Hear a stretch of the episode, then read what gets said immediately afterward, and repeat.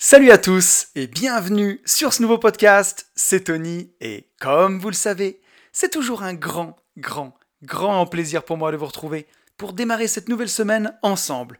Pour tous ceux qui ne me connaîtraient pas et qui me découvriraient aujourd'hui avec ce podcast, je suis lotisseur, marchand de biens, investisseur et je vide mes investissements depuis 2018 j'ai écrit un livre qui s'appelle Riche de liberté, dans lequel je vous explique comment vous pouvez réussir à atteindre votre indépendance financière grâce à la division foncière, en faisant des divisions de terrain, des détachements de parcelles, jusqu'à faire des lotissements complets. La promesse du livre, c'est d'arriver à dégager chaque année au minimum 50 000 euros de marge, mais en vrai on fait vachement plus, pour pouvoir en vivre, pour pouvoir dire ciao patron et passer plus de temps sur ce qui vous intéresse vraiment. Ce livre, il est dispo sur notre site www.abinvest.net slash boutique ou alors vous allez sur mon Instagram, vous tapez hâte une vie de liberté et c'est là où je suis le plus présent. Hein. J'essaye d'être là euh, au quotidien, mettre des stories travaux, poster euh, et voilà, interagir avec la communauté. C'est un support que j'aime bien, Instagram. Si vous avez envie de voir la division foncière en action, il y a des stories travaux dans les stories à la une sur mon compte Insta, vous pourrez voir ça. Et si vous voulez aller plus loin avec moi dans ce domaine, euh, j'ai une formation qui s'appelle Division foncière expert. J'ai aussi une autre formation euh, pour apprendre euh, à investir sereinement en bourse grâce aux ETF et aussi pour apprendre à gérer ses finances personnelles. N'hésitez pas, il y a plus d'infos dans le lien de la bio de mon Instagram. Et, et tous les 15 jours, on se retrouve dans ce podcast qui s'appelle lui aussi Une vie de liberté et dans lequel on parle d'investissement, mais, pas que. On apprend à être libre dans ses poches, mais aussi et surtout à être libre dans sa tête. Parce que si on n'est pas libre dans sa tête, bon, on a beau avoir les poches, pleines, c'est compliqué d'être libre tout court. Je vais commencer ce podcast, ben, comme tous les 15 jours maintenant, hein, en remerciant tous les gens qui m'ont mis un petit message, voilà, ou, euh, un petit like, ou, euh, voilà, euh, un petit mot suite au podcast de la semaine dernière. Et vous êtes nombreux. Un grand merci à Xavier, Charles, Caroline, Yasmine, Sylvie, Robin, Clément, Philippe, Laure, John, Olivier, Sam, Jean-Baptiste, Lorraine, Cécilia, Philippe, Luc, Anaïs, Mika, Max, Antoine, Adriane, Caroline, Vincent, Cyril, Jérôme, Xavier, Thibaut, Nimbus et Sander. Merci beaucoup à vous tous. C'est vous qui faites vivre ce podcast et notamment la première rubrique que j'anime avec le retour sur le podcast de la semaine précédente. Donc un grand, grand, grand merci à vous tous et aussi un grand merci à la majorité silencieuse qui m'écoute. D'ailleurs, j'avais bien aimé quand on avait fait ça une fois où vous aviez, vous aviez tagué euh, majorité silencieuse en commentaire. Ça fait, ça fait toujours plaisir. Nous sommes 1078 sur YouTube. Donc euh, l'objectif de cette année, c'était les 2000 sur YouTube. Donc on est pas mal, hein. je pense qu'on est pas mal. À mon avis, on peut les faire cette année, j'en doute pas. On est 457 sur SoundCloud et on est à 238 notes sur Apple Podcast. Donc euh, une ou deux notes de plus, mais pas de nouveaux commentaires 5 étoiles. Donc n'hésite pas, hein. là ça fait presque un mois qu'on n'a rien eu. Donc euh, si tu as un, téléphone Apple ou un ordinateur Apple, n'hésite pas à me laisser un commentaire et une note 5 étoiles.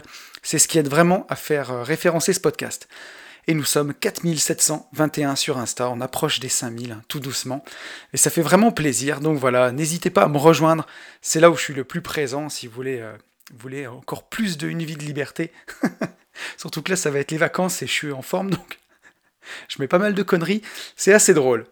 Et je vous propose qu'on démarre par les news. Et les petites news, c'est d'abord un super repas qu'on a organisé la semaine dernière à Paris. On est monté pour une interview, je vais vous en parler juste après. Mais, euh, mais pour l'heure, voilà, on a fait ce, repas, on est monté euh, bah, lundi dernier, il y a une semaine, et on a pu rencontrer bah, plein d'auditeurs euh, du podcast et d'illustres personnes qui sont derrière des comptes Instagram bah, qui reviennent souvent. Hein. J'ai rencontré Shiraz, UpAdvise, Camille, investisseuse éclair, Michael, Tania, j'ai rencontré Lou, euh, qui a l'Instagram Rue de la Paix.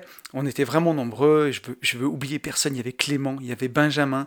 Euh, voilà, il y avait Yann qui était avec moi, bien entendu. Donc on a passé vraiment, vraiment un excellent, excellent moment. Euh, c'était, c'était super. Donc un grand merci à tous les présents et voilà, navré à ceux que j'oublie, mais un grand merci à tout le monde. Et voilà, et ça juste avec une petite story Instagram. Donc si tu veux ne pas nous rater la prochaine fois qu'on monte à Paris, n'hésite pas à m'ajouter sur Insta. C'est souvent là où euh, bah, on peut toucher du monde à la dernière minute. Donc voilà, c'était un grand, grand, grand moment. Hein. Une mention spéciale à Benjamin qui est venu nous chercher à la gare avec Yann et à Shiraz qui nous a emmenés après derrière sur le lieu de notre interview. Donc c'est des gens que, je voyais depuis longtemps sur les réseaux, que j'ai vraiment envie de rencontrer.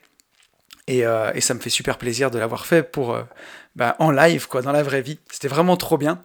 Et, et, on montait justement à Paris, puisqu'on a enregistré une interview, un podcast événement avec Sami Sana. Sami qui est quintuple champion du monde de boxe taille. C'est Yann qui l'a contacté et Sami nous a vraiment fait bah, la gentillesse de nous accorder ce moment ensemble. Il nous a grave respecté, il nous a emmené des petits gâteaux, enfin on a fait quelque chose de vraiment bien.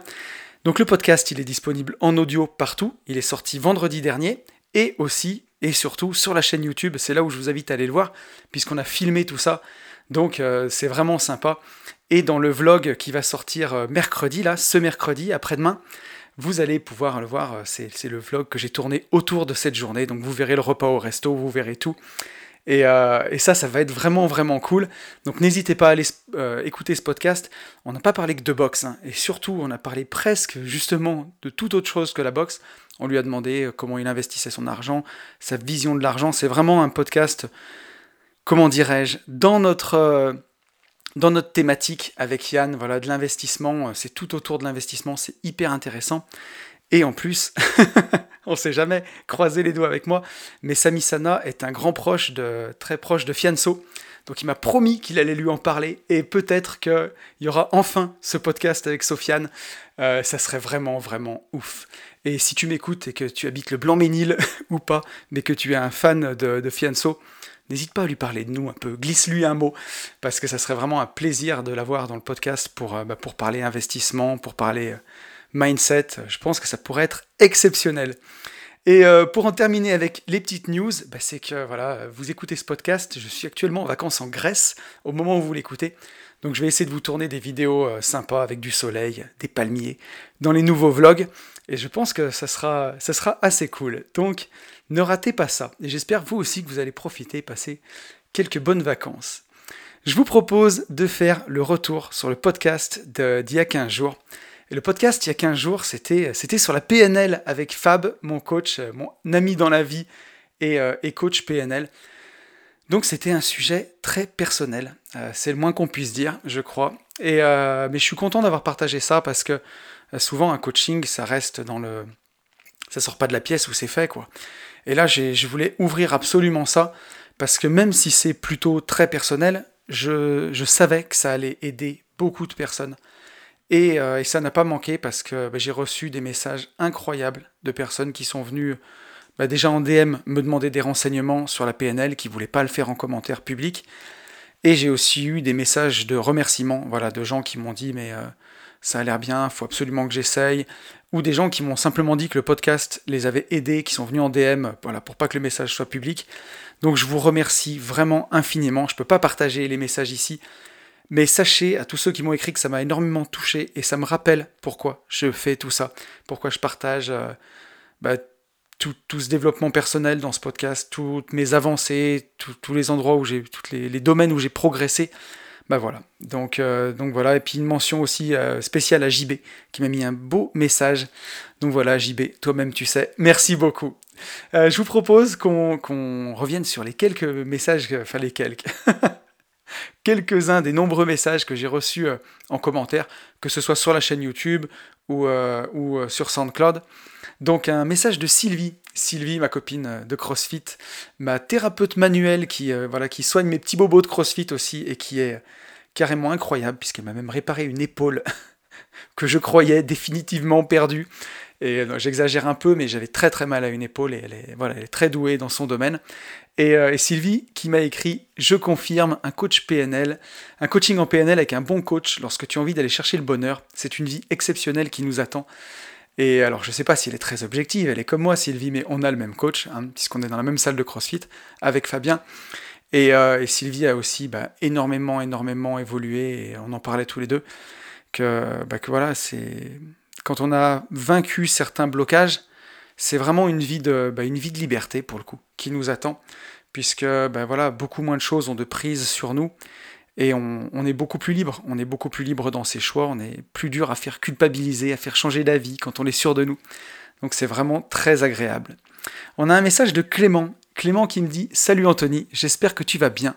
Encore une fois, c'est un podcast réussi, bah, merci, et même touchant, car on le sent à ta voix, tu sembles ému. Bah, effectivement, ouais, c'est sûr.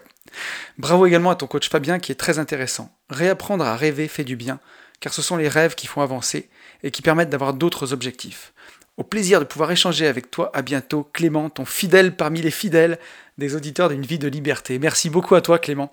Ça, c'est sûr. Clément, fidèle parmi les fidèles. J'ai voulu lire ton message et je te remercie parce que, bah ouais, réapprendre à rêver, quelque part, c'est vraiment ce que j'étais venu chercher avec, euh, ce coaching en PNL. Et ça fait du bien parce que bah, ma machine à rêver, elle était un peu cassée. Et l'année dernière, pendant le Covid, j'ai fait justement deux, euh, deux podcasts sur ce sujet-là, sur réapprendre à rêver, parce que j'en avais besoin justement, et j'avais commencé à découvrir un peu des mécanismes pour m'aider. Mais euh, voilà, c'était ces podcasts sont vraiment très utiles, je reviens absolument pas là-dessus. Mais quand, euh, quand tout va bien et quand on a résolu ces blocages, bah, c'est encore plus efficace que d'essayer de faire marcher sa machine à rêve quand elle est un peu grippée quoi, par des blocages qui nous empêchent de, rêver. Et effectivement, je, reviens exactement euh, sur ce que tu dis, Clément, et je suis tout à fait d'accord avec toi, c'est que c'est les rêves qui nous permettent d'avancer, qui nous permettent d'avoir des objectifs et qui nous motivent en fait, qui nous motivent à avancer. On a un message de Sam, Sam qui nous dit Pour être libre financièrement, la première étape est de se libérer soi-même, et c'est avant tout un duel avec l'ancien nous, fruit de l'école, de l'éducation, de son boulot et des événements de la vie. Une fois cette étape franchie, il ne faut pas subir ses émotions car elles nous contrôlent. Entre parenthèses, colère, prise de poids. Prise de poids. Exemple sur moi, quand ta valeur numéro 1 sont tes enfants et que ton ex le sait, elle va te manipuler pour te culpabiliser. Et quand tu vois la matrice comme Tony Neo, tu peux déjouer les pièges et laisser couler avec le smile, signé le 101e abonné. Merci beaucoup à toi Sam. Alors euh, ton message est très intéressant et je vois ce que tu veux dire. Toutefois, j'aimerais vraiment y apporter des précisions. Euh, quand tu dis que pour se libérer de soi-même, pour être libre financièrement, la première étape, c'est un duel avec l'ancien nous. Et euh, plutôt qu'un duel, moi je préfère le mot collaboration. C'est vraiment une collaboration avec l'ancien nous. Et c'est sûr que l'ancien nous, bah, il est fruit de l'école, de, son éducation, de son environnement, de ses boulots, de, bah, de tous ses choix du passé. Et moi, je préfère voir ça comme une collaboration en pensant que le soi du passé, bah, il va laisser une chance au soi du futur d'avoir une meilleure vie. Et tu sais, c'est souvent ce que je me dis. Quand je regarde euh, aujourd'hui ma vie, il y a des fois où je repense au moment où j'en chiais, quand j'ai fait mes burn-out, euh, vraiment toute la période 2012 à 2016, là, c'était vraiment pas une période rigolote.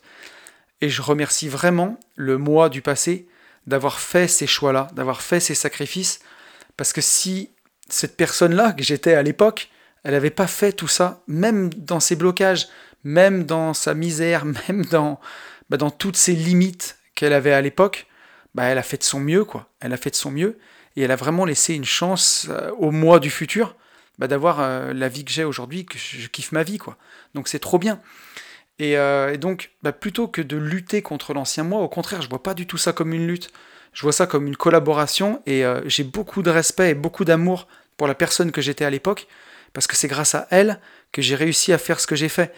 Et aujourd'hui, quand, quand, je me bats, quand j'avance, quand je décide de ne pas me reposer sur mes lauriers, tu vois, de, de, de remettre toujours la ceinture sur le ring, d'avancer, d'avoir des nouveaux objectifs, bah c'est pour permettre au moi du futur, tu vois, peut-être euh, là aujourd'hui j'ai 39 ans, bah peut-être au Tony qui aura 43, 44 ans, de réaliser encore des plus grands rêves, ben voilà, il compte sur moi là, il compte sur moi aujourd'hui actuellement pour lui changer sa life. Donc euh, j'ai un devoir envers le moi du futur. Et euh, je vois pas ça comme un duel, je vois plutôt ça comme une collaboration. Mais je vois ce que tu veux dire. Parce que justement, il y a le syndrome de l'imposteur qui va entrer en jeu. Et c'est là qu'il faut faire attention à ce stade, parce que tu vas pas te croire capable, tu vas pas te croire compétent d'y arriver, tu vas pas te croire légitime. Et ça, j'en ai parlé dans un des derniers vlogs, et c'est justement un bon signe. J'ai même fait un podcast entier là-dessus. C'est bon signe, ça veut dire que tu as une haute échelle de valeur, ça veut dire que tu es humble, que tu es modeste, mais, euh, mais voilà, il ne faut, pas que, ça prenne le pas et que ça t'empêche d'agir. Donc euh, chaque fois que tu ressens un syndrome de l'imposteur, bah, ça veut dire qu'il faut foncer. Quoi. Ça veut dire qu'il faut saisir la chance, même si tu n'es pas prêt, quitte à être prêt après. Et quand tu dis qu'il ne faut pas subir ces émotions parce qu'elles nous contrôlent, nos émotions, elles sont hyper importantes. Et justement, elles ne mentent pas. C'est la seule chose qui ne ment pas, ce qu'on ressent. Avec notre tête, avec notre mental, on peut se raconter n'importe quoi, on peut se raconter toutes sortes d'histoires, si on a envie.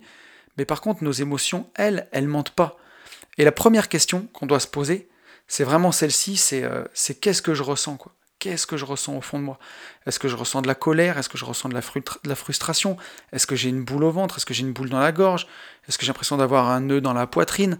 Euh, Est-ce que voilà, c'est vraiment ça qu'il faut se poser pour pas se mentir à soi-même justement.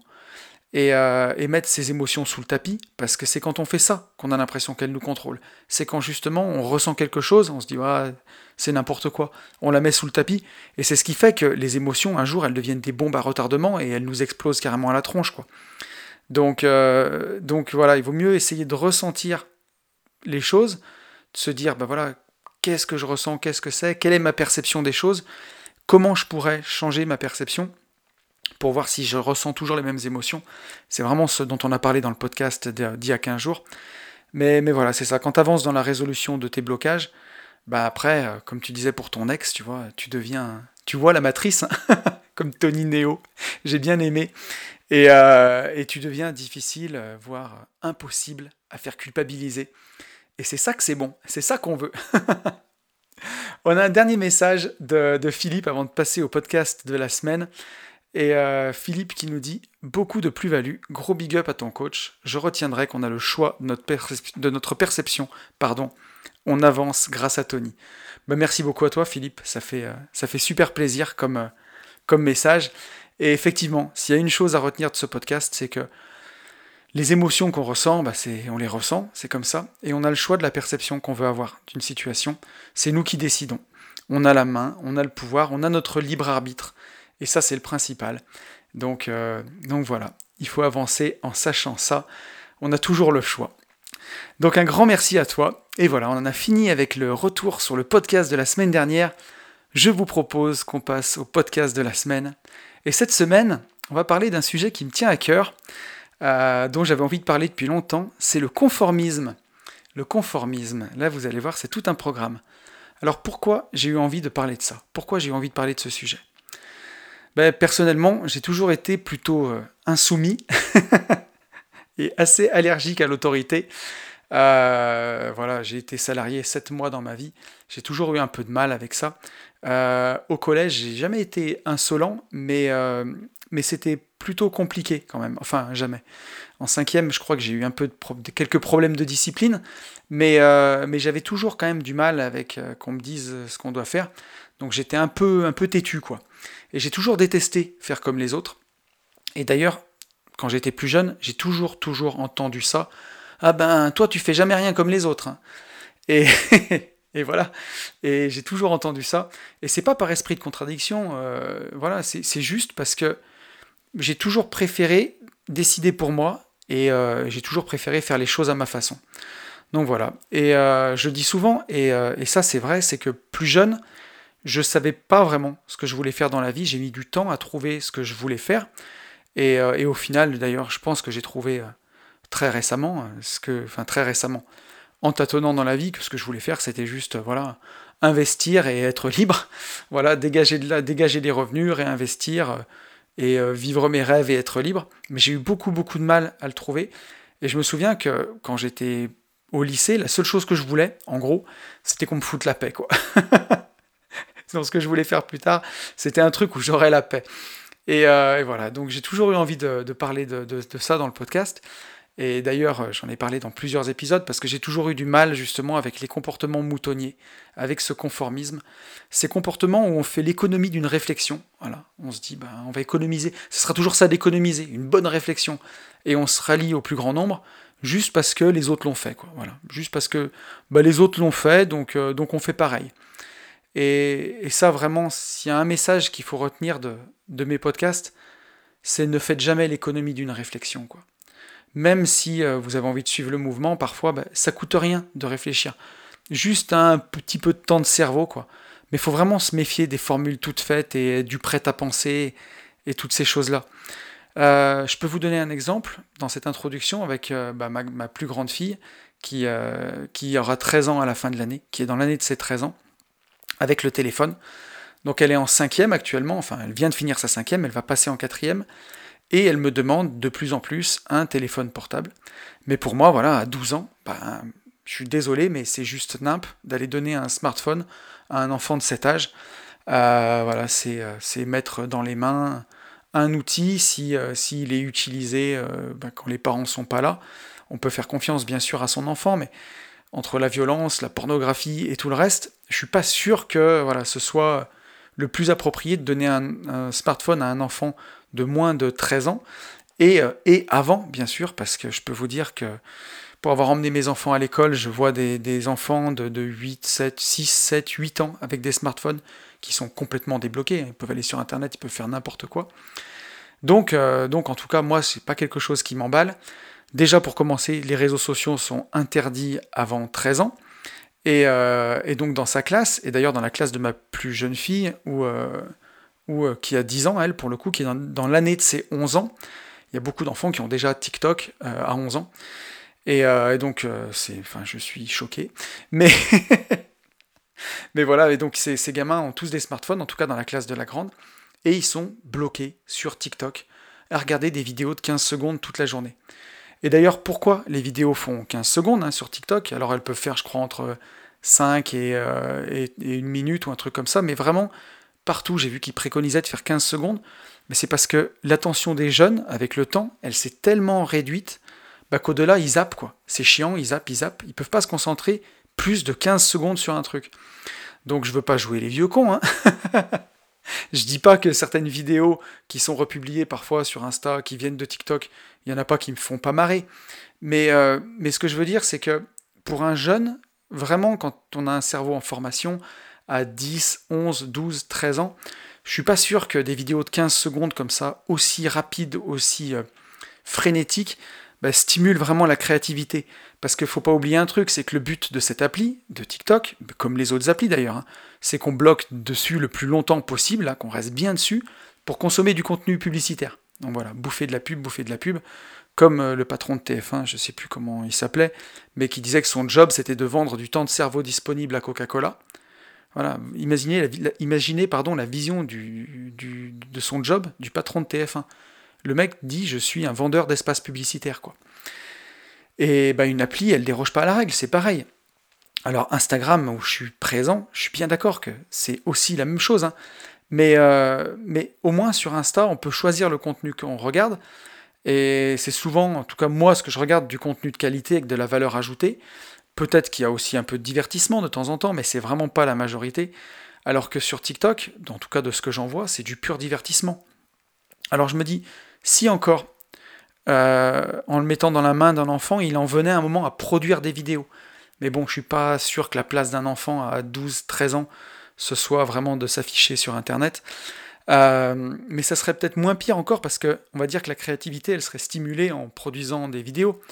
Mais euh, pour 90% des gamins, c'est que de la consommation, que de la consommation, que de la consommation. Et je me souviens qu'Oussama Hamar le disait dans un de ses contenus, j'avais vu sur le web, lui, il disait que sur le web, 1% des gens produisent le contenu. Et encore, je pense qu'il est large. 9% des gens commentent et interagissent. Donc ça, c'est cool. C'est la communauté. Euh, et, ça, ça fait vraiment plaisir. Et 90% des gens se contentent juste de consommer sans interagir. Alors, bien sûr, c'est à prendre avec des pincettes. Moi aussi, parfois, sur certains contenus, je suis uniquement consommateur. Là, j'aime bien la chaîne Villebrequin. Euh, c'est une chaîne de voitures euh, humoristique. Ça me fait marrer je suis que consommateur. Je, poste des fois un commentaire, allez, vite fait, mais quasiment jamais, ou je mets un like. Mais, euh, mais voilà, donc le but, c'est, pas de, stigmatiser des gens, mais c'est d'avoir un équilibre. C'est de pas être que consommateur. Essayez d'équilibrer votre, votre jauge, ne pas produire qu'au travail, quoi. Produire aussi pour vous. Donc, bien sûr, c'est ce qu'on dit dans ce podcast hein. investir dans des actifs, investir dans l'immobilier, investir dans des actions. C'est ça, être producteur. Mais pour en revenir au web, voilà, 90% des gens consomme. Euh, et, donc pour ma fille, pour en revenir à ma fille, dans sa classe, elle me dit, mais papa, tout le monde en a un. Ça c'est son argument. Tout le monde a un téléphone dans ma classe. Alors en creusant, on voit bien que c'est pas la vérité et que 75% de la classe a un téléphone euh, à, à 12 ans, à 11 ans, 12 ans, mais il y a quand même 25% de parents résistants comme moi. Et, euh, justement, on ne veut pas avoir les, résultats de tout le monde. C'est ce que je lui dis. Je lui dis, toi, dans la vie, tu veux pas être comme tout le monde. Donc si tout le monde en a un, ben, plus tu fais des choses comme tout le monde, plus tu seras comme tout le monde. Et si tu as envie d'avoir des résultats qui ne sont pas les résultats de tout le monde, ben, faut pas faire comme tout le monde. Et, euh, voilà. Donc c'était la réflexion que j'ai eue Et donc, euh, bah, c'est dans la plupart des domaines. Si on veut des résultats exceptionnels, il bah, faut faire l'inverse de la masse, l'inverse de la meute, l'inverse de tout le monde. Donc il ne faudra pas se comporter comme la masse et il ne faudra pas être conforme, il ne faudra pas se conformer. Alors on va voir, hein, on va parler de tout ça dans le podcast. Vous allez voir que c'est quand même plus subtil, c'est quand même plus subtil que ça. Mais je trouve que cet exemple, il, était, il est assez parlant euh, de, de, tout ça et que voilà aujourd'hui, ben, avec TikTok, avec ces choses-là, il y a quand même des choses qui abrutissent la jeunesse. Je suis vraiment, je veux pas faire les vieux cons euh, réac, mais euh, il y a une dose pour tout. Mais quand je vois certains jeunes de mon entourage euh, qui peuvent passer, des, qui ont 10, 11, 12 ans, ils peuvent passer des journées entières sur, sur TikTok à regarder des vidéos. Et, et, ouais, ça me choque un peu. Ça me choque un peu parce que je me dis que on va, vers l'abrutissement quand c'est que de la consommation et qu'on est passif comme ça à un âge aussi jeune. Bah, ça peut tuer la créativité, il faut faire attention. Et donc, bah, céder à la pression sociale et se dire qu'il faut être comme tout le monde, bah, c'est pas c'est pas une attitude rêvée à mon avis. Alors quelle est la définition du conformisme? Bah oui, on va en revenir aux mots, hein. comme d'habitude, vous le savez en début de podcast. J'aime bien revenir là-dessus. Donc le conformisme, c'est le fait de se conformer aux normes, aux usages.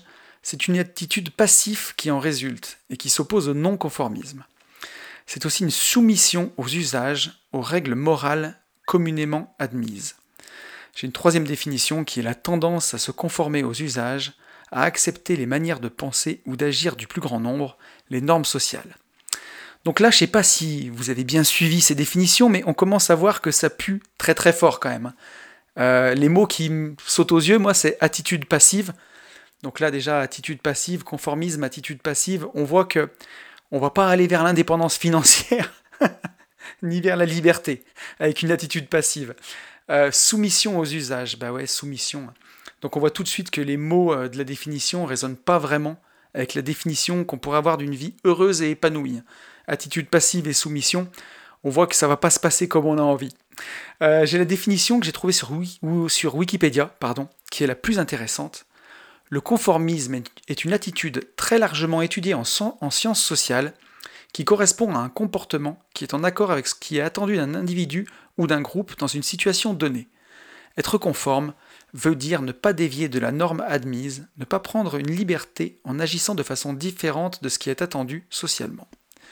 Donc on voit tout de suite dans cette définition que ce qu'on attend de vous socialement dans une situation donnée, ben ça va dépendre du groupe social dans lequel on se trouve. Voilà, un conformisme, euh, c'est ce qui est en accord, ce qui est attendu d'un individu dans un groupe ou une situation donnée. Donc ça va dépendre. Et ce qui est du conformisme dans un certain groupe social, bah, ce sera une offense dans un autre groupe social. Alors là, on va illustrer tout ça. Hein. Mais euh, imaginez-vous au repas de fin d'année de la salle de CrossFit. Alors, j'aurais pu dire CrossFit, mais en CrossFit, il y a des bons vikings bien fêtards. Donc on va pas prendre le CrossFit, mais on va prendre le, repas de fin d'année de la salle de muscu. Là voilà, où vous êtes avec tous les potes euh, vraiment muscu, euh, diète, healthy, fit, et avec tous les copains, et quand vous arrivez au resto de, du repas de fin d'année de la salle de muscu, vous commandez une girafe là, de bière, et vous vous mettez une grosse race à table, tout seul. Bon bah pour le coup, ça sera vraiment anticonformiste par rapport au groupe. Et, et je pense que ça sera même très très mal perçu quoi. Euh, je vais caricaturer là, on va se marrer. Mais alors que la même attitude, exactement la même attitude, au repas des chasseurs là, et vous êtes carrément dans le ton. et si inversement, au repas de la chasse, là, si vous êtes chasseur, moi je suis pas chasseur du tout, euh, mais euh, voilà, si vous êtes chasseur et que vous allez au repas de la chasse, et que vous sortez de la protéine en poudre pour vous faire un shaker, et que vous tournez toute la soirée à la San Pellegrino citron, bah, je pense que vous allez vous faire chambrer, quoi. Et pourtant, vous serez très anticonformiste. Donc, euh, donc on a quand même un, indice ici très fort sur ce qui va nous permettre de, de nous sauver euh, et de nous permettre de, rester euh, bah, anticonformiste en toutes circonstances. Je vous spoil pas, mais ça va arriver dans la suite du podcast. Parce qu'on va pas se mentir, quand on voit ça, justement, être anticonformiste, aller toujours à l'inverse bah, du groupe, c'est quand même pas tous les jours facile. Hein. Euh, et c'est une attitude qui est, qui est quand même très énergivore, donc on va, on va avancer là-dessus. Alors pourquoi est-ce que les gens se comportent comme des moutons, justement? Pourquoi les gens sont conformes?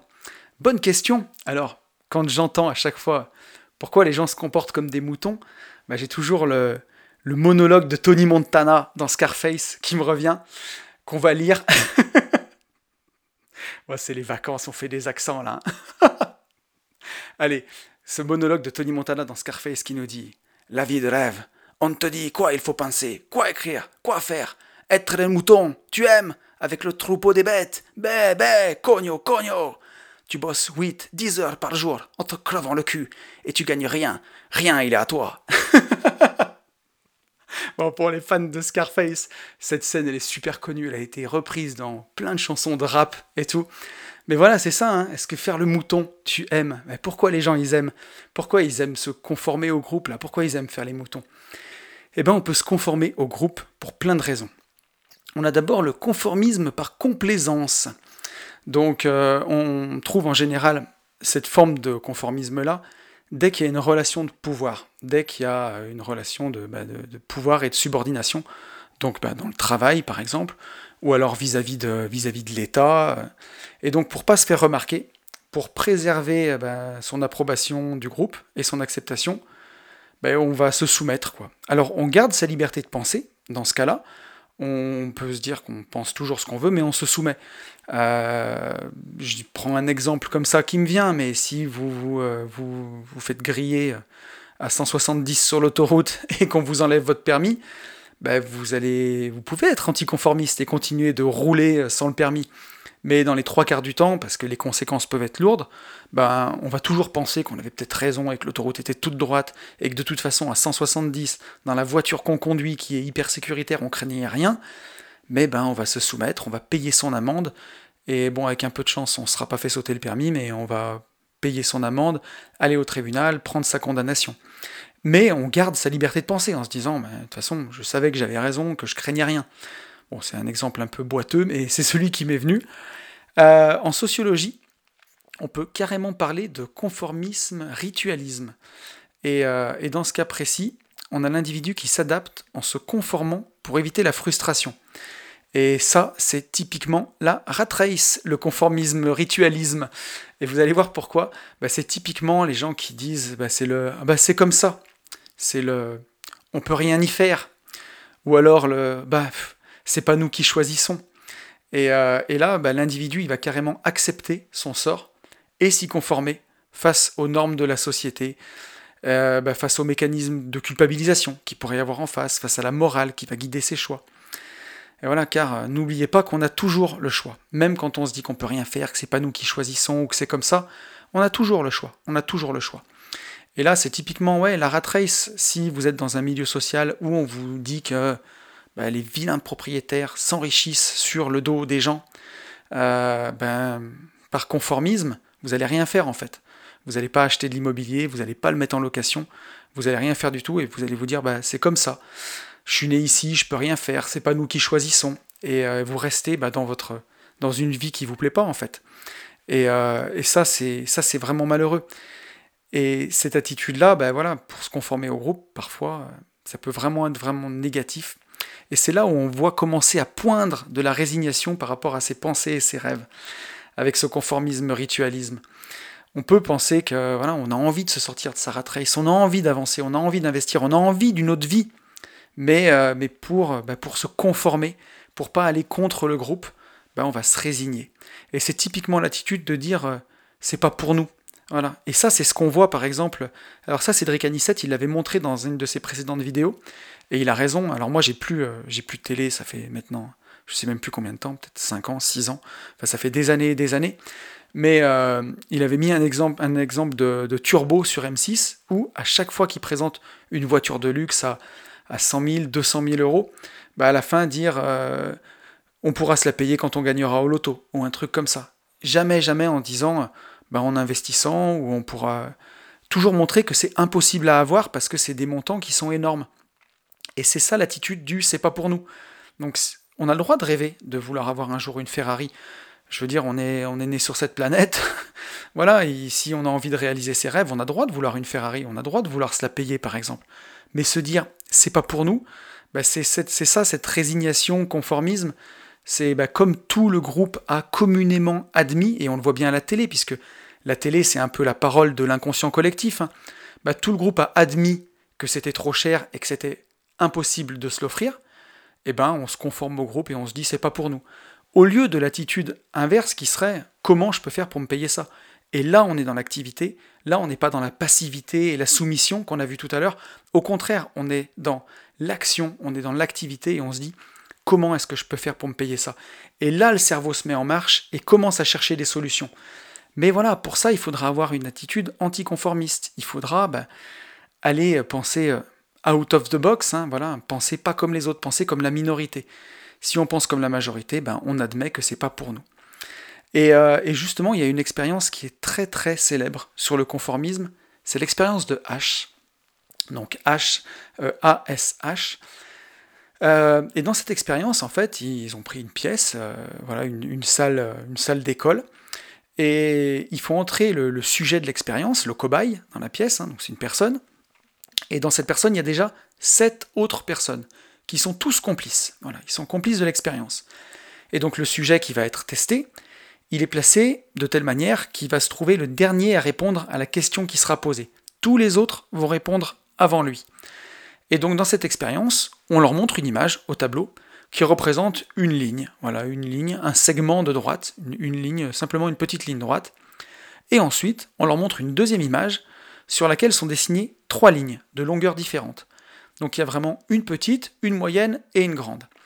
Et le but, c'est de demander à tout le monde de retrouver le premier segment dans la deuxième image. Et donc l'expérience, elle est ultra facile. Quoi. Hein. Le segment qu'il y a sur la première image, il est moyen, c'est un segment de taille moyenne. Et sur la deuxième image, il y a un grand, un moyen, un petit, et c'est vraiment flagrant. C'est ultra simple. Un enfant de, deux ans, il saurait répondre.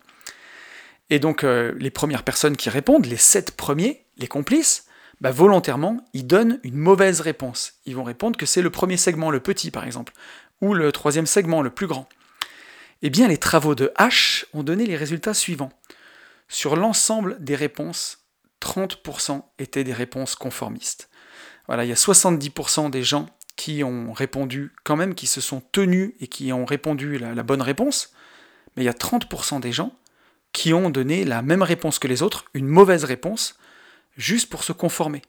Et c'est ça qui est fou, quoi. Même lorsque la réponse, elle est ultra évidente, c'était pas un problème de maths à résoudre, euh, la réponse, elle, elle saute aux yeux, elle est ultra évidente, mais on a 30 personnes du groupe qui donnent une mauvaise réponse pour se conformer à la vie du groupe. Donc ça, c'est vraiment, vraiment incroyable. Mais par contre, je sais quand même qu'à ce moment-là, vous pensez peut-être à la fois au restaurant, vous, vous, vous aviez envie de poisson, et vous êtes le dernier à parler, et toute la table a pris de la viande, et peut-être que cette fois-ci, vous avez dit, moi, bah, viande comme tout le monde, pour, euh, pour être dans le groupe, pas pour euh, dire, bah, moi, poisson, et vous entendre dire une réflexion ou quoi. Donc, euh, je sais que ça, alors ça fait longtemps que ça m'est pas arrivé, mais il y a quelques fois où ça m'est arrivé. Donc, donc voilà. Et c'est typiquement une petite illustration de, l'expérience de H, où on va mettre de côté un truc qu'on veut bah, pour se conformer au groupe. Donc euh, notre cher H, il a ensuite euh, dépouillé les résultats, et donc il a demandé aux gens pourquoi est-ce qu'ils ont répondu comme ça? Pourquoi est-ce qu'ils ont donné délibérément une réponse fausse quoi? Alors pour certains, ils savaient qu'ils avaient raison, ils savaient très bien qu'ils ne donnaient pas le bon segment et que eux avaient trouvé le bon segment, mais ils se sont dit que ben, une si grande majorité, unanime, sept personnes face à lui, ben, ils ne pouvaient pas se tromper quoi. Et du coup, ben, ils ont douté de leur réponse. Donc voilà, ils n'ont pas osé. Alors ça, ben, rappelez-vous, hein, rappelez-vous quand vous étiez enfant, quand vous étiez à l'école, quand vous aviez la bonne réponse et que ben, vous n'osiez pas lever le doigt. Parce que personne ne levait le doigt, et vous vous dites, mais si personne sait, moi je peux pas savoir. Donc vous n'osiez pas lever le doigt. Et ça, ça a dû aussi vous arriver à mon avis. Donc on voit, hein, les premiers, euh, ils avaient la bonne réponse, ils ont douté parce qu'ils se sont dit, mais s'il y a sept personnes qui disent pas comme moi, c'est pas possible qu'ils se trompent, quoi. Il y en a d'autres qui savaient qu'ils avaient raison, ils savaient qu'ils avaient le bon segment, mais bah, ils ont répondu euh, comme les autres, juste pour pas être rejetés par le groupe. Donc là, on le voit bien, hein. c'est un vrai critère, hein. ne pas être rejeté par le groupe, donc on y va jusqu'à même raconter une connerie alors qu'on sait qu'on a raison. Et ça, c'est vraiment 30% des gens. Rendez-vous compte de la proportion, c'est pas marginal, c'est quand même énorme. Euh, et donc pour certains, et ça c'est vraiment le plus grave, face au groupe, leur perception a carrément changé. Ils se sont auto-convaincus que finalement c'était la bonne réponse. Donc, donc voilà, leur perception des choses a carrément changé. Ils se sont auto-convaincus que les segments étaient de la même longueur. Euh, donc voilà, là ça fait mal, hein. et ça c'est vraiment très très dangereux pour nos rêves, pour nous qui voulons continuer de rêver. Ben, on n'a pas envie de changer notre perception sur nos rêves et de nous conformer au groupe. Là, on serait vraiment dans le conformisme ritualisme, là, dans la rat race, et c'est pas du tout ce qu'on veut. Donc euh, l'expérience, elle nous dit aussi plusieurs choses derrière. C'est que plus le nombre de complices est grand, plus la proportion de réponses conformistes est grande. Et ils ont fait des tests où ils ont augmenté bah, le nombre de complices, et c'est monté jusqu'à 40% de, réponses conformistes. Donc on le voit, hein, c'est presque une chance sur deux de ne pas savoir défendre son opinion quand tout le monde est contre vous. Rendez-vous compte à quel point c'est puissant et à quel point ça peut faire du mal quand vous avez un groupe entier contre vous de maintenir votre conviction. À quel point ça peut être dur. Là, on est 40%, on est quasiment à une chance sur deux. Donc voilà, cette expérience de H, elle nous démontre clairement que le groupe, ben, il a le pouvoir de nous faire choisir la mauvaise réponse, même lorsque c'est évident. Donc, euh, voilà, à bon entendeur pour les choses comme ça. Hein. ça fait peur. Donc, euh, à quoi ça sert d'être conformiste? Parce que justement, ça doit bien servir à quelque chose. Si c'est si dur de résister à défendre bah, ses propres opinions, pourquoi on le fait? À quoi ça sert? Bah, Déjà, pour commencer, hein, c'est un mécanisme de survie. Un mécanisme de survie qui nous vient de la préhistoire, où euh, à l'époque, bah, être rejeté par le groupe, c'était tout simplement synonyme de mort. Euh, si le groupe nous rejetait, ben voilà, on ne pouvait pas survivre seul, ou en tout cas nos chances de survie étaient vraiment vraiment amoindries. Donc ben, on se conforme au groupe, euh, on rejette ses opinions pour rester intégré dans, dans, le groupe. Et en fait, on se retrouve face à deux choix. Quand la direction qu'on veut prendre, elle est à l'opposé de celle du groupe. Ben, soit on se conforme et on reste dans le groupe, voilà, soit on met son avis de côté, on se conforme, soit on répond à son propre besoin. C'est les deux choix qu'on peut avoir. Et donc, les études qui ont été faites, elles ont montré que quand on se conforme avec le groupe, bah, ça a quand même plusieurs effets positifs, même en mettant son avis de côté. Bah, ça réduit l'anxiété, ça évite un conflit, ça permet une meilleure sociabilisation, voilà, une meilleure socialisation. On socialise mieux avec le groupe. Euh, et, être conformiste, c'est rassurant. On fait ce que les autres attendent de nous. On est bien gentil. On, on est sympa. Je rigole parce que gentil, c'est vraiment le, c'est le pire compliment qu'on peut faire de quelqu'un, je crois. Je le dis souvent, mais on peut dire de quelqu'un qu'il est loyal, qu'il est intègre, qui euh, voilà, qui, qu'il est intelligent, qu'il est fidèle, qu'il est sincère, qu'il est travailleur, qu'il est bosseur, qu'il est courageux, qu'il est vaillant. Bah, ou on peut dire qu'il est gentil. je caricature un peu parce que je pousse, mais euh, voilà, je préfère le mot bienveillant à la limite que gentil parce que voilà, on peut être fort et bienveillant quand on est gentil, euh, c'est un peu péjoratif maintenant, gentil quand même. Hein. J'ai fait tout un podcast là-dessus, hein, sur la gentillesse et la bienveillance. Mais, euh, mais voilà, donc être conformiste, c'est être conformiste, pardon, c'est rassurant, on fait ce que les autres attendent de nous. Mais encore faut-il hein, que l'on soit en accord nous-mêmes avec la décision qu'on prend, qu'elle ait du sens pour nous et pas seulement pour le groupe, parce que sinon à long terme, ben, c'est dramatique. Et on l'a vu tout à l'heure avec l'expérience de H. Si on prend des décisions qui sont à l'opposé de ce qu'on pense, juste pour rester dans le groupe, mais, mais c'est grave, c'est grave. Parce que, ben voilà, on peut se dire que, un peu comme pour mon exemple des amendes tout à l'heure, on sait qu'on a raison, on sait qu'on craignait pas grand-chose, mais on se conforme. Mais à terme, à terme et à terme, ben, qu'est-ce qui va se passer? C'est que on peut renier temporairement euh, son opinion, quoi. Pour éviter l'inconfort d'affirmer son opinion face au groupe, on la renie. Euh, et, on voit que ça, ça peut aller bien au-delà de la renier temporairement. On peut la renier à vie et rester conformé dans la rat race, dans, vraiment dans la résignation apprise, dans ce qu'on a vu tout à l'heure, hein, dans le conformisme ritualisme, où là, ben, on, on oublie carrément nos rêves. Et euh, il ne faut pas oublier que c'est extrêmement difficile sur le long terme. Et ça demande une grande force de caractère de résister face au groupe. Vous l'avez vu tout à l'heure, hein, quand on a plus de 7 complices euh, dans l'expérience, ben on monte à 40% de, chances de se conformer. Donc c'est très très difficile, ça demande une grande force de caractère. Et n'oubliez pas, dans cette expérience, il y a des sujets qui sont allés carrément jusqu'à modifier leur perception des choses pour se conformer au groupe, pour arrêter de souffrir, tout simplement. Parce que à faire des choses qui n'ont aucun sens pour soi, si on prend des décisions pour se conformer au groupe qui n'ont pas de sens pour nous, au bout d'un moment, ça devient tellement difficile qu'on en modifie sa perception en s'auto-persuadant que les choses ont du sens, finalement. Et là, on devient fou, quoi, clairement. Et donc, il y a des gens qui vont, disons-le clairement, hein, ils vont jusqu'à se, raconter un mensonge pour être acceptés. Et donc, il ne faut pas oublier que, ben, en disant oui au groupe, on se dit non à soi. Et le soulagement qu'on va rencontrer en disant oui au groupe, ben, il est souvent de courte durée.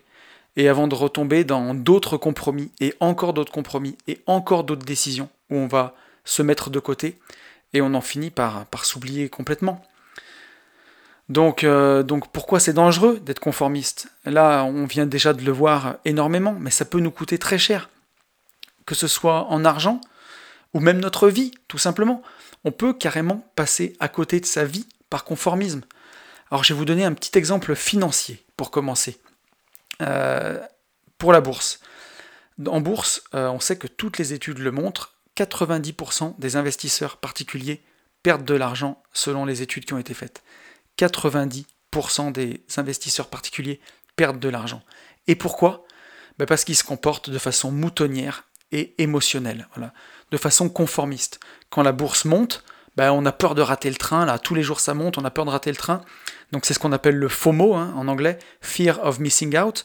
On a peur de rater le train, donc on achète, mais souvent ben, bien trop tard, on achète quand c'est trop. Et puis là, quand ça baisse, ah là quand la bourse est rouge, quand on fait des journées de crack euh, à moins 13%, ben, on a tellement peur de perdre que du coup on vend et on encaisse les pertes. Et donc voilà, bah, quand on achète haut et qu'on vend quand c'est bas, eh ben, c'est l'inverse de ce qu'il faut faire. Pour gagner en bourse, c'est très simple pourtant. C'est simple. Il faut vendre quand c'est vert et acheter quand c'est rouge. Donc voilà, c'est simple, mais c'est pas facile. Et euh, ça, c'est Warren Buffett qui le dit. Hein. Investir est simple, mais n'est pas facile. Alors avec des méthodes comme euh, la stratégie que je propose sur les ETF, par exemple, bah, c'est facile parce que tout se fait en automatique tout est régulé par la méthode, faut agir comme un robot, faut mettre les émotions de côté. Et une fois qu'on fait ça, ben à ce moment-là, on agit comme euh, les 10% qui gagnent, et on gagne beaucoup. Euh, et, c'est pour ça que c'est magique. Enfin, c'est magique. C'est pas magique, c'est simple, c'est simple, mais c'est pas facile. C'est pour ça que c'est si difficile d'être anticonformiste. Aller contre le sens du courant, mais c'est très très dur. C'est très dur. Pourquoi 90% des gens perdent? Ils aimeraient gagner, ils peuvent pas parce que c'est trop dur pour eux. C'est, ça va trop contre leurs croyances, contre les biais émotionnels qu'on a. C'est tellement puissant quand on voit que c'est vert, on a tellement envie d'acheter, et quand on voit que c'est rouge, on a tellement peur, on a tellement envie de vendre. Et c'est là où, euh, bah, quand on a de la méthode, on s'en sort, et quand on n'a pas de méthode, bah, on est foutu. Et je vais aussi reprendre euh, bah, l'exemple en coaching, parce que cette année, avec nos J'irai investir chez vous, avec Yann, j'ai fait beaucoup de coaching. Et je vais prendre l'exemple de notre petite Aurélie, que, j'ai eu euh, donc il y, a, quelques semaines maintenant, et qui a très très bien avancé, qui a une gestion de ses finances perso super, mais qui m'a répété plusieurs fois pendant le coaching, on n'apprend pas ça à l'école. C'est dur parce qu'on n'apprend pas ça à l'école. Et, euh, oui, alors j'espère que tu m'en voudras pas, Aurel, de t'avoir pris euh, pour cet exemple, mais, mais ça m'a vraiment parlé, parce que oui, effectivement, on n'apprend pas ça à l'école. Et l'école, elle nous donne une instruction généraliste à tout le monde, à la masse, voilà, pour nous intégrer dans la société. Et l'école, elle est faite pour créer des individus conformes, voilà. Donc, euh, me faites pas dire ce que j'ai pas dit. Il y a des professeurs qui sont bien meilleurs que d'autres. Ma, plus jeune fille, elle a un, prof qui est exceptionnel, euh, un instituteur qui est exceptionnel. Mais il faut se dire que, à part pour des gens comme lui, bah, le but premier de l'école, c'est pas de faire de vous des gens épanouis. Euh, c'est malheureux à dire, mais c'est la vérité. C'est déjà de faire de vous des gens qui s'intègrent, des gens qui respectent les lois, et des gens qui travaillent, voilà, qui s'intègrent dans la société, qui travaillent. Alors c'est déjà pas si mal, hein, mais pour le reste, c'est pas le rôle de l'école. Et il va falloir faire beaucoup, beaucoup d'auto-éducation. Sinon, ben voilà, on se conforme à ce qu'on apprend dans l'éducation généraliste et, euh, on n'avance pas vers ses rêves, quoi. On rejoint la rang. Euh, et, quand on se conforme sans cesse à la vie des autres, ben on l'a vu tout à l'heure, on peut aller jusqu'à en renier nos propres pensées. Et on perd ben, ce qui fait le sel de ce qu'on est. On perd notre authenticité. Et c'est ça qui est le plus précieux. C'est l'un des plus grands dangers du, du conformisme, c'est ça, c'est qu'il peut vous faire perdre ce que vous avez de plus beau dans, dans votre individualité. Et c'est votre pouvoir de création, puisqu'il y a quelque chose qui est magique, on est quasiment 9 milliards sur cette planète, et, et on est tous, ben, il n'y en a pas un seul qui est identique, quoi. On est tous individuels. Donc bien entendu, euh, il faut que la société, elle fonctionne. Euh, et, c'est pour ça que l'école sert à ça, pour nous apprendre les règles de la vie en société. Mais si on se conforme trop, ben voilà, on, peut perdre ce qu'il y a de plus important pour nous. Euh, et perdre ce pouvoir de création en se conformant sans cesse au groupe. En plus, ben, qu'est-ce qui peut se passer? C'est que on fonctionne en vase clos, on fonctionne sans faire rentrer d'idées neuves, et puis voilà, ben, c'est aussi ce qui contribue à tuer la créativité justement puisque ben, on fonctionne en cercle, en vase clos. Donc euh, ça, et bien sûr le fait qu'en conformant son idée, euh, alors qu'elle a aucun sens pour nous, euh, ben, on fonctionne à l'envers. Et quand plus rien n'a de sens, ben, c'est tout à fait le mécanisme qui tue les rêves, figurez-vous. Et croyez-moi, je sais de quoi je parle. donc, donc voilà. Alors, comment on fait Comment on fait pour se libérer du conformisme et retrouver son individualité? Bah, La question qu'on peut se poser, c'est euh, est-ce qu'on peut s'en libérer vraiment hein, du conformisme? Bah, On l'a vu, hein, euh, quand, on a beaucoup, beaucoup de monde contre nous, euh, avec l'expérience de H, c'est quasiment une chance sur deux. Donc est-ce qu'on peut s'en libérer vraiment? Est-ce qu'une chance sur deux, c'est suffisant? Moi, je trouve que le, le, rapport, il est quand même pas assez inversé, donc c'est... Voilà, est-ce que c'est pas trop coûteux, tous les jours, de ramer contre le courant? Alors, il y a un peu d'espoir. Hein. Hein, il y a aussi des raisons nobles d'être conformiste. Hein. Donc on a vu qu'on peut se conformer par identification à un groupe pour se faire accepter. Alors bah, quand on a choisi ce groupe, justement, bah, là ça peut être positif, ça peut être du conformisme positif. Et euh, si par exemple la source d'influence ou le, groupe, euh, vous l'avez reconnu comme expert de son domaine, de ce qu'on veut apprendre ou de ce qu'on veut pour sa vie, alors on peut se conformer à ce groupe à 100%, parce que ben voilà, on a confiance totale dans cette source et ça nous emmène là où on veut aller. Euh, ce qui est puissant, c'est que ça peut même induire un changement durable, même à l'extérieur de ce groupe, parce que en vous changeant vous-même, ben, vous offrez une nouvelle perception à votre entourage, qui pouvait être justement dans un autre groupe auquel vous n'avez pas envie de vous conformer. Et ça, vraiment, euh, c'est Gandhi qui le disait, voilà, incarne le changement que tu veux voir dans le monde, en se changeant nous-mêmes, on offre une nouvelle perception à notre entourage. Et voilà, on, bah, on leur offre une nouvelle façon de voir les choses. Ça, c'est de la PNL et c'est vraiment très très puissant. Et donc c'est pour ça qu'il faut jamais faire l'économie d'une réflexion. Parce que c'est grâce à ça que vous pourrez, juger si un tel est expert ou non, s'il est crédible ou non, si ça vous paraît sensé ou non, avant de vous conformer à son opinion. C'est comme ça que vous pourrez choisir un groupe si vous avez envie de, bah, l'intégrer. Euh, pour vous conformer à ce groupe et euh, ben avec votre réflexion. Et c'est aussi pour ça qu'il faut plus que jamais choisir son entourage. Le choisir soigneusement et bien s'entourer. Parce qu'il sera bien plus facile de se conformer à un groupe qu'on apprécie, à qui on veut ressembler, plutôt que d'être anticonformiste dans un groupe où les idées sont opposées aux vôtres. Ça paraît tellement simple quand on le dit. Et pourtant, pourtant, combien de fois vous êtes dans un groupe où vous êtes l'anticonformiste, où vous n'êtes pas d'accord et où vous perdez votre énergie, où vous vous épuisez.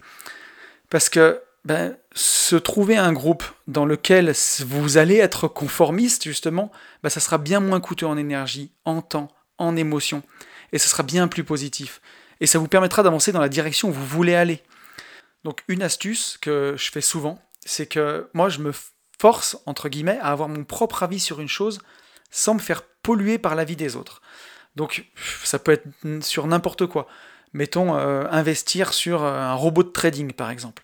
Ben, avant d'entendre l'avis de tout le monde, je préfère aller voir par moi-même, me faire mon propre avis, regarder, lire, euh, tout ce que je peux, me documenter sur, sur cet investissement-là, et je me fais mon avis. Et ensuite, ben, je consulte l'avis des autres et je vois si si ça diffère de mon avis et ce que je veux en faire. Et si je reste fidèle justement à ce que j'avais décidé tout seul comme un grand, ou si je me fais influencer par les autres. Et euh, voilà, je prends ce temps pour la réflexion, dès que possible, de façon isolée, et je vois ce que je pense moi. Et vraiment, bah, comme ça, on peut déjà voir mieux à quel point on est influencé par les autres. Euh, un autre truc, hein, pour se libérer du conformisme et retrouver son individualité, je le dis sans cesse, mais arrêtez de regarder la télévision. Arrêtez, arrêtez, arrêtez. Faites-le sincèrement. Euh, coupez votre cap d'antenne ou voilà, utilisez-la pour regarder des films. Mais euh, si vous un jour voulez mater un match de foot, bah, vous mettez en streaming depuis votre ordinateur. Mais n'ayez pas la télé, c'est du média mainstream, c'est du pré-mâché, c'est du pré-pensé, c'est de la soupe, quoi. C'est destiné à être servi à tout le monde, à 90% des gens. Il y a un dicton géorgien qui dit Le mouton a toujours eu peur du loup, mais c'est le berger qui l'a mangé. Je vous laisserai y réfléchir et faire vous-même le parallèle. Mais, euh, mais voilà, il faut faire attention avec ça. Euh, la télé, c'est vraiment du prêt à penser et, et c'est une machine à vous rendre conformiste. Donc euh, voilà, tout au long de ce podcast, on a vu hein, que l'anticonformisme, c'est pas la norme.